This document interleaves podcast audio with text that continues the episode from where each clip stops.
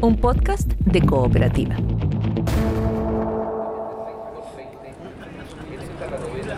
Sigamos revisando historias de ensayos. Vamos. Hoy te traigo la historia de un caballo al que no le gustaban las fotos. ¿Cómo así? Esto pasó en el ensayo de 1993.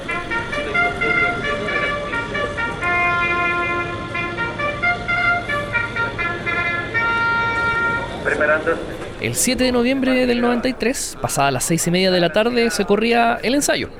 El gran favorito era un caballo que se llamaba Early Grey, en la monta de Héctor Salazar, un jinete colombiano que había llegado a Chile a fines de los 80, ganador de las estadísticas el 89, el 91. Lo conocen como el mejor jinete extranjero que ha corrido en la hípica chilena. Ya había ganado el ensayo dos años antes y ahora iba por su segundo triunfo. Comienzan a prepararse y partieron por el centro Pancaldi Así empezó la carrera. Cuando iban girando en la última curva, Early Grey iba en el quinto lugar. En tierra derecha la yegua Perhaps Love empezó a atropellar. Y cuando faltaban más o menos unos 400 metros, toma la delantera. Perjas Bla a corta distancia. Perjas Bla alcanzando a pasando al primer lugar. Segunda queda Manuel, tercera Loriza. Faltando 200 metros, la ventaja de Perhaps Love era de varios cuerpos y parecía que ganaba fácil. Perjas Bla aumenta su ventaja dos cuerpos. Early Grey por fuera en la Entonces, en ese último tramo, Héctor Salazar empieza a atropellar con Early Grey. Y en ese momento, en la línea de llegada, se asomó un fotógrafo. La historia cuenta que Perhaps Love notó la presencia de este fotógrafo que quería tener la mejor foto de la llegada de ese ensayo, una foto de frente. Y Perhaps Love se asustó, comenzó a frenar su carrera. Y así, Héctor Salazar con Early Grey ganaron el ensayo, pasando Perhaps Love prácticamente en la línea de llegada. O sea, podríamos decir que literalmente fue una definición fotográfica. Es una forma de ver. Oye, el otro día te estaba contando de la visita que hizo la reina Isabel II al Club Hípico en los 60. Oh, ¿verdad? Sí. Hoy en la mañana leí otro dato interesante. En 2007, aquí se inauguró la cumbre iberoamericana. Hubo actos protocolares, cortes de tránsito, un tremendo despliegue de seguridad. Esa fue la cumbre. Esa misma, esa misma. Oh. Una que quedó para la historia de la política internacional cuando el rey de España mandó a callar al presidente venezolano Hugo Chávez. Hoy vamos a hablar un poco de eso, de la relación de la hípica, particularmente del club hípico, con la sociedad y el mundo político. Ya, pero ¿qué tan relacionado está el club hípico con la política? Bastante. ¿Tú sabías que a fines del siglo XIX y principios del XX, durante ese periodo de la historia que se conoció como la República Parlamentaria, aquí en el Club Hípico se reunía la élite política y aquí decidían los temas claves para el destino del país? ¿Viendo las carreras? Exacto. Imagínate todas las negociaciones políticas entre carrera y carrera. Pero dejemos que Jorge Lira nos cuente de eso mejor. Vamos a ver eh, la décima. A ver.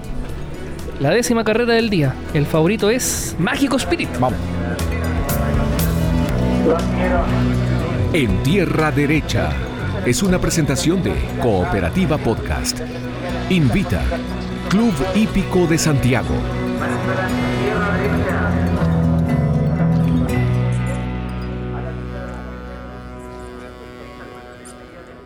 ¿Qué tal? Esto es eh, En Tierra Derecha, historias de hípica y patrimonio, un podcast de Cooperativa Podcast y el Club Hípico en el que hacemos camino hasta el ensayo 150. Y hoy estamos con Mauricio Morales, a quienes ustedes conocerán como analista político, eh, de datos, de encuestas, eh, los días de elección, por ejemplo.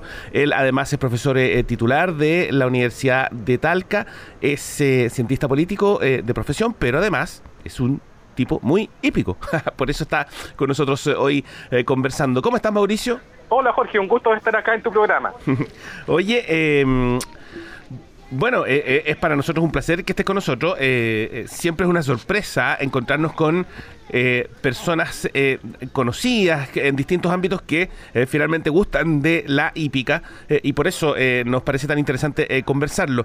Lo primero que quiero saber es, bueno, tú eres propietario de un stud, eso ya es llegar muy lejos, ¿no? En este mundo de la hípica, pero lo primero que quiero saber es cuál es tu, cómo, cómo nace tu vinculación con la hípica. ¿Es una cuestión familiar, es una cuestión de gusto, qué sé yo? Desde muy chico yo creo que entré un hipódromo a los cuatro, cinco, ah, no, cinco, seis años aproximadamente. Eh, no es una pasión eh, familiar eh, en absoluto, sino que es una pasión más colectiva en mi colegio, en el colegio de- del que yo eh, formé parte cuando, cuando niño, tenía un amiguito y el papá era muy hípico y él con él íbamos siempre eh, desde ahí en adelante no me desconecté eh, nunca de, de la hípica y uno de mis sueños siempre fue cuando cuando era niño tener un caballo de carrera y después tener un estudio. Eh, yo me acuerdo cuando iba al club hípico y me, me ponía al lado la Troya, siempre soñé con estar adentro. Mi sueño siempre fue estar ahí en la Troya, junto al preparador, participando de las instrucciones que se le entregaban a un jinete. Eso yo lo veía como algo muy muy lejano. Y luego, pues, después se dio esto, eh, tuve mi, mi estud, tengo mi estud, en un tiempo llegué a tener eh, como ocho caballos corriendo, lo que era un exceso. Hoy día tengo menos, pero estoy en un proceso de renovación porque los caballos van avanzando en edad y, y, los estoy renovando. De hecho, ahora entré un poco en la crianza. Tengo una, una yegua de cría, ha dado tres crías hasta ahora. La primera ya está en sus primeros entrenamientos acá en el, en el club hípico precisamente. Y las otras dos, hay una que tiene un año y otro que fíjate que nació hace un, menos de una semana. Es su tercera cría, eh, así que estoy incursionado en todos los departamentos de la hípica, desde un simple apostador, un eh, apasionado, después eh, propietario, después un stud y ahora estoy en parte incursionando en la crianza. Claro, eso es conocer los recovecos de eh, todas de la hípica completa. ¿Cuándo se dio? ¿Cuándo se dio el momento en que tuviste tu primer caballo, tuviste la oportunidad de, no sé, tener una pata, asociarte con alguien, en fin, ¿en qué momento ocurre eso? Uy, eso sucedió hace aproximadamente ocho años, no fue hace mucho, ocho años aproximadamente, en que eh, con unos amigos, unos conocidos, dijimos, bueno, hay que cumplir el sueño.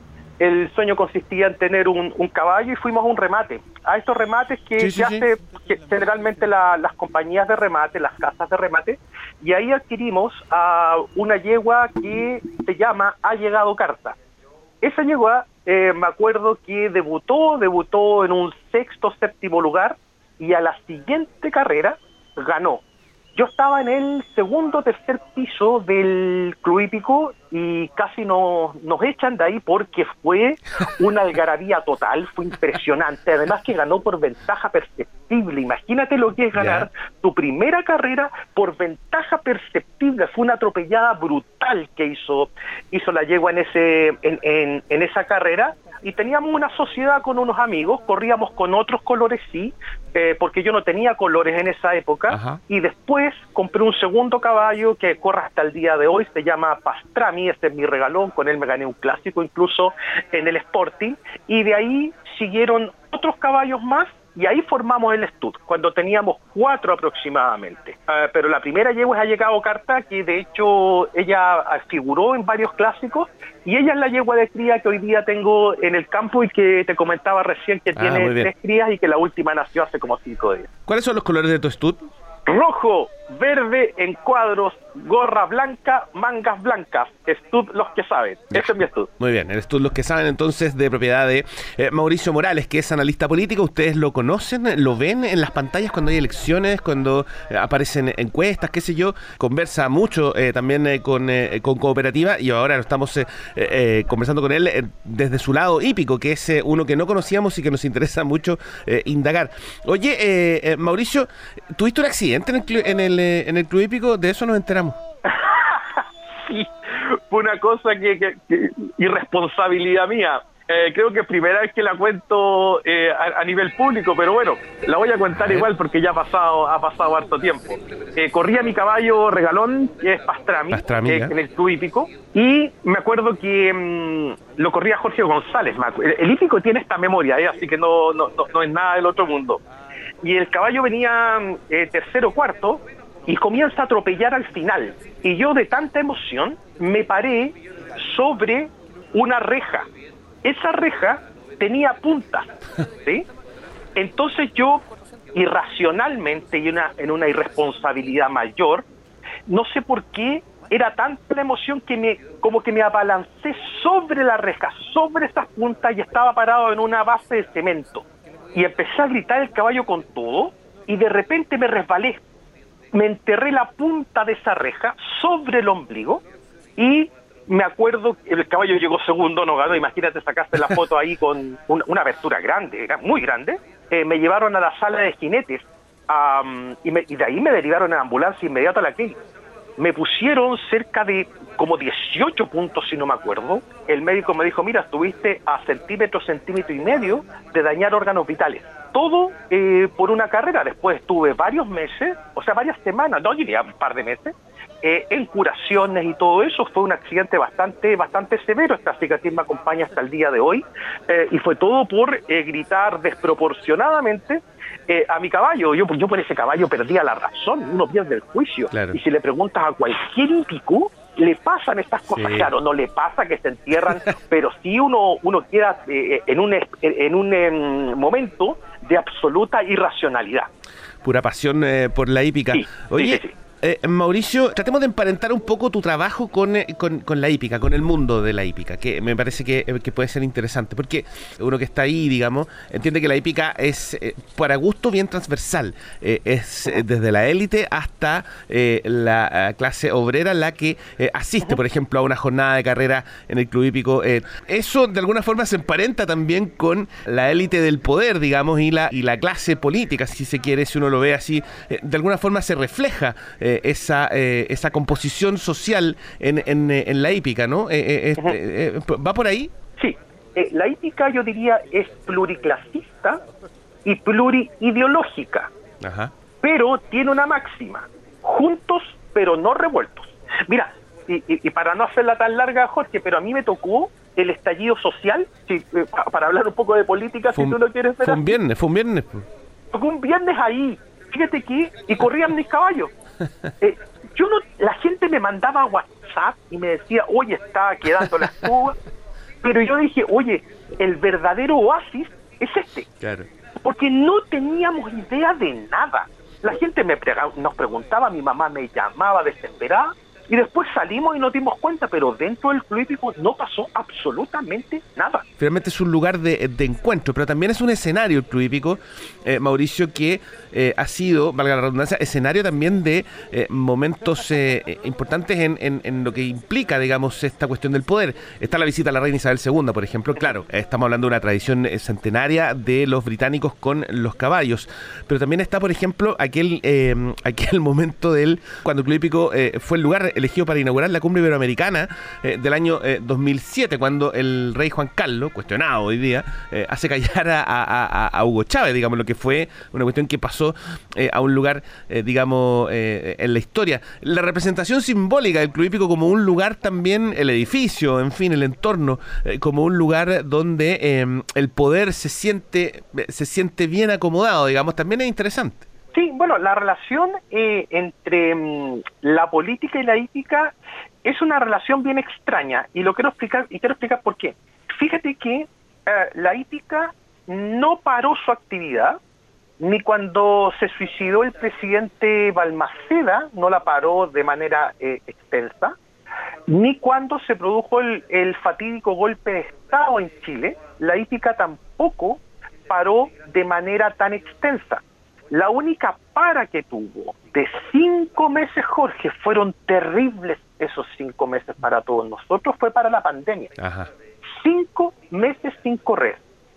Por otra parte, la presencia de presidentes de la República en los em, recintos hípicos no ha sido la tendencia, no ha sido la constante. Fíjate que conversando con varios colegas em, periodistas hípicos, eh, me comentaban que la primera vez que un presidente, me imagino que en la, en la nueva democracia, eh, visitó un hipódromo fue el presidente Frei Ruiz el año 94, pero de ahí en adelante los club hípicos, o particularmente el club hípico, ha sido escenario más de visitas de personalidades que un escenario en que la élite política se junte a discutir sobre política, cuestión que fue muy usual, fíjate, leyendo la historia del club fue muy usual en la república parlamentaria, en la mal llamada república parlamentaria, entre mm, 1891 y 1925, la historia cuenta que el club era un escenario, un recinto en que se reunía la élite política santiaguina para definir los el futuro Claro. o el destino eh, del país. pero de ahí en adelante, y por lo menos de acuerdo a lo que yo he visto, eh, yo no recuerdo si, no, si el presidente Elvin visitó el club hípico, no sé si el presidente Piñera o la presidenta Bachelet, el presidente Boric eh, parece que no está muy interesado porque hasta donde yo sé no ha nombrado todavía al presidente del Consejo Superior de la hípica, entonces claro, tenemos, eh, mira, mi, conclusión es la siguiente, en el siglo XIX, parte del siglo XX, la élite política y la élite económica podían reunirse en un recinto hípico como el Club Hípico particularmente para discutir sobre el futuro de Chile. Y hoy día lo que va quedando en el Club Hípico particularmente es casi la élite económica. Uh, se ha producido un cambio ahí, sin perjuicio de que algunos políticos visiten el club, pero no en calidad de políticos, sino que en Ah, calidad claro. de propietarios. También. Es muy distinto. Claro. Entonces ellos van a ver sus colores, su carrera y, y punto. Pero esa ha sido una, yo diría que esa es una de mis conclusiones históricas del club hípico. La élite económica y la élite política en un principio juntos y ahora al parecer solamente va quedando eh, esa élite eh, económica que todos conocemos. Es llamativo, es llamativo lo que tú dices porque efectivamente el club hípico es, o sea, la hípica en general y el club hípico en particular es un lugar donde, eh, don- que mucho trabajo, eh, por un lado. Por otro lado, donde se reúne mucha gente eh, para ver carreras, en fin. Eh, pero también porque eh, el Consejo Superior de la Hípica depende directamente del nombramiento del presidente de la República. Claro. Entonces, finalmente ahí tiene que haber ahí una vinculación importante porque es una industria además que, eh, que genera mucho trabajo y que mueve mucho, muchos recursos, digamos, es un- una especie de, podemos decir, deporte nacional que eh, está muy arraigado en los lugares donde hay hipódromo, incluso donde no los hay, por ejemplo en Antofagasta, donde ya no hay, Claro. eh, también, eh, digamos, hay mucha gente ligada eh, a la hípica eh, por años, digamos, en, en algún momento, no sé, diría yo que a mediados de siglo, un poco antes, era un deporte, o, es, era un deporte mucho más, eh, mucho más popular, digamos, incluso con lo gran, con, con lo muy popular que es hoy, digamos, porque al final eh, eh, el- lo que mucha gente no sabe es que en un día de clásico, eh, como por ejemplo el ensayo, es muchísima la gente que llega al club hípico, estamos hablando de, no sé, si- de- varias decenas de miles, como, como un partido de, de fútbol, digamos, que es como Sí, la comparación sí, sí. más obvia, 70 mil, 80 mil personas. digamos. Claro, eh, de hecho, mira, en todas las tribunas del, del club hípico, claro, tiene razón, se pueden albergar cerca de 60 mil personas o más, sobre todo para los clásicos que tú estás mencionando. Y la otra particularidad, Jorge, es que a diferencia de otros países de América Latina, incluso de Europa, Estados Unidos, me atrevería a decir, en Chile eh, se desarrolla un gran número de carreras eh, por jornada. Yo me acuerdo cuando chicos teníamos 15 carreras, ahora tenemos como mínimo 19, 20, 21 carreras y 25 carreras para un premio importante como el ensayo. O sea, son jornadas muy extensas. Eh, por cada reunión acá en el club de 20 debemos tener cerca de 200 o 250 caballos inscritos para correr aproximadamente. Varía de reunión en reunión, por cierto. En cuanto al trabajo, la hípica entrega, la gente cree que solamente están eh, los casqueros para los casqueros, bien digo, para recibir las apuestas. No, está el cuidador, está el capataz, está el preparador, entre otras personas que conforman los equipos de cada uno de los corrales. Están los cronometradores, están las personas encargadas de la cancha, están los paradores, que son las personas encargadas de recibir al caballo cuando entra al partidor con el fin de mantenerlo Claro. tranquilo y soltarlo en el momento preciso cuando se abren las puertas del partidor. Están los relatores. Fíjate que uno, esto es solamente una anécdota, uno de los relatores, fíjate, era compañero mío, fuimos compañeros en la católica cuando estudiamos ciencia política. Y desde ahí, bueno, somos amigos desde, desde esa época, y él se dedicó a esto, y hoy día es, es uno de los relatores más importantes del país. La hípica le entrega trabajo a muchísima gente, y por eso te comentaba recién, Jorge, estos cinco meses tan sufridos que fue el periodo de Me pandemia. imagino. Nosotros los propietarios teníamos que pagar la pensión igual Claro, claro. A cambio de nada, porque no corríamos. Y también sufrieron los cuidadores y los preparadores porque ellos reciben un los jinetes, por cierto, se me olvidó los jinetes, porque ellos reciben un porcentaje del premio por cada carrera ganada o figuración. Y fueron cinco meses con ingreso cero. Cero. Mauricio, quiero llevarte al ensayo, que es eh, también lo que nos convoca y que va a realizar su edición 150 ahora en poquito tiempo más. Eh, cuéntame eh, acerca de eso. ¿Cuál es tu relación con el ensayo? ¿Cuál es el primero que recuerdas, así como a, la rápida? Si me preguntas por, por los ganadores que yo recuerde, pucha, y te podría nombrar nombrar varios, pero me acuerdo, esto era el año, yo tenía como 10 años, el año 85, lamentado, con Gustavo Barrera Después me acuerdo por de Chango, el año, el año 89 con Sergio Vázquez, imagínate. Wolf, al año siguiente, el caballo más, eh, diría yo, el más importante de la hípica eh, nacional, triple coronado, preparado por José Tomás Allende, lo corría Luis Muñoz. De ahí, déjame hacer memoria, Pompeyo.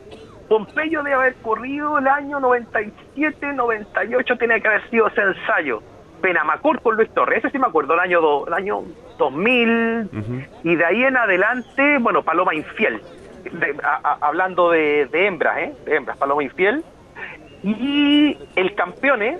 el campeón tiene una historia bien particular porque el campeón pudo haber sido triple coronado. Ah, pero en el premio, del, en el San Leyer del Hipódromo Chile, el caballo sale y robó y después y, ganó el derby, ganó el ensayo y le faltaba ese para hacer el triple coronado e igualar a Wolf. Increíblemente el caballo sale el partidor y se le produjo una, una rodada. Y el último gran campeón que yo recuerde es Robert Bruce. Y hay otras particularidades, a mí me encanta hablar de Itica Jorge, así que tú me paras nomás. ¿eh? No, por favor. Eh, hay un... Eh, Para eso estamos aquí. Hay, hay caballos, Jorge, que han ganado el ensayo y después no se supo más de ellos. Yo me acuerdo eh, hace unos 3, 4 años, eh, disculpa si me quedo, 2017 o... no, 2018 o 2019, no me acuerdo bien, el caballo Cambridge. ¿Ya? Ganó sorpresivamente pagando un tremendo dividendo y no se supo más del caballo. O sea, no ganó nunca, por lo menos de acuerdo a lo que yo, de, lo, de lo que yo tengo registro, no ganó nunca más. Nunca más se supo de él.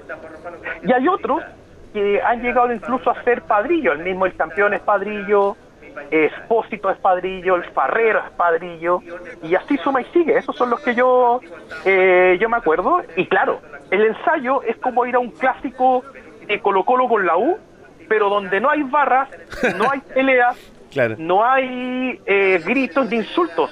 Eh, la, hípica se diferencia del fútbol en eso.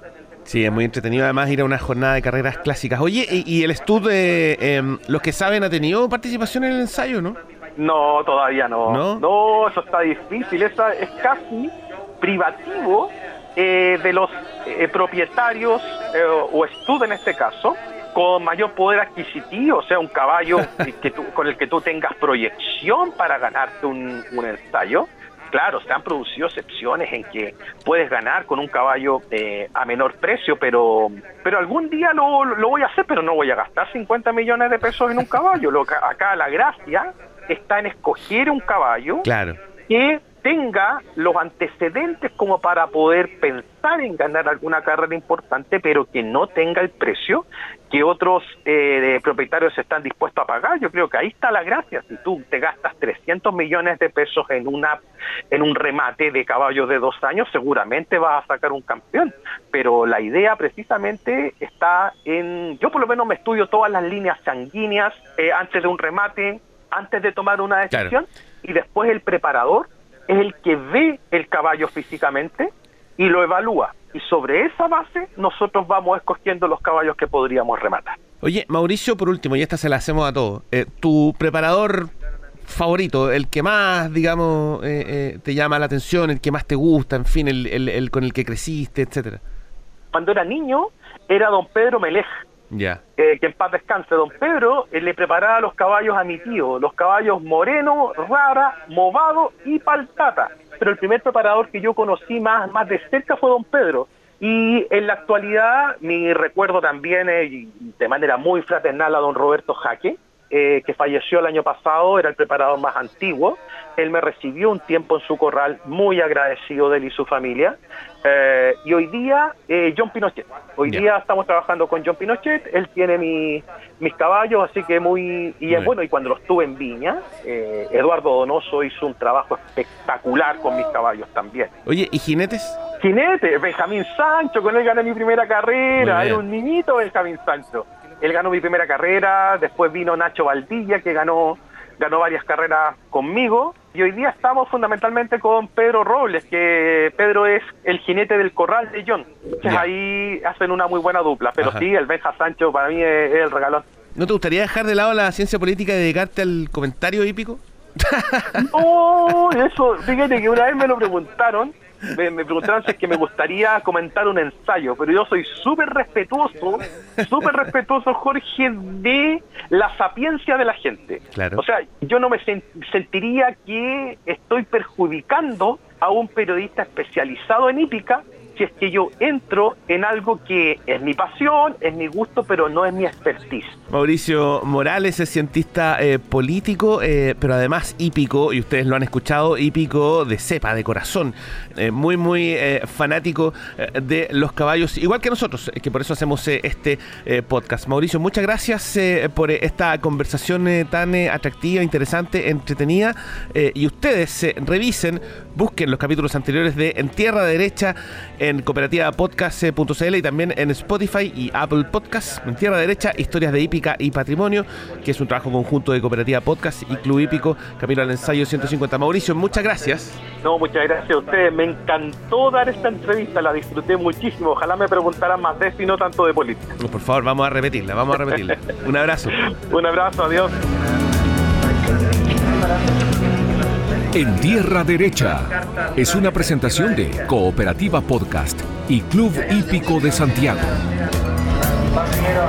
Encuéntranos en cooperativapodcast.cl, Spotify, Apple Podcast y tu plataforma de audio favorita.